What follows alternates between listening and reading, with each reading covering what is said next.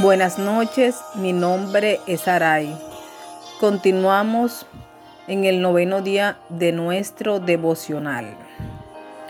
Donde crece la gratitud, generalmente encontrarás que también florece la generosidad. Sin duda alguna, la generosidad es la cualidad más antinatural que existe.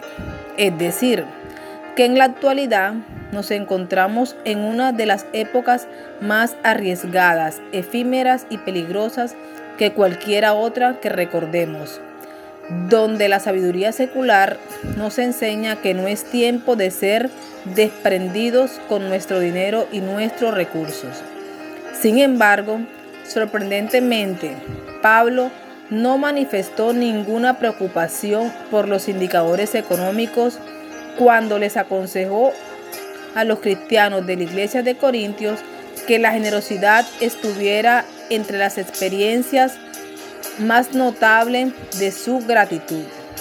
Su confianza en la provisión de Dios era tan fuerte que consideraba una obviedad el hecho de que los miembros de la iglesia estuvieran enriquecidos en todo para toda liberalidad, la cual, por medio de nosotros, produce acción de gracias a Dios. Y Dios puede hacer que toda gracia abunde para vosotros, a fin de que teniendo siempre todo lo suficiente en todas las cosas, abundéis para toda buena obra. En todo, siempre. Aún en estos tiempos, las personas agradecidas son personas generosas. ¿Cuáles actos de generosidad podría estar incentivando la gratitud en su vida actualmente? Pídale a Dios sabiduría y fe. Y luego siga la guía del Espíritu Santo en cuanto a su manera de dar. Orando por un corazón agradecido. Señor Jesús, muéstrame cómo puedo expresarte mi gratitud y tu bondad mediante actos de generosidad hoy.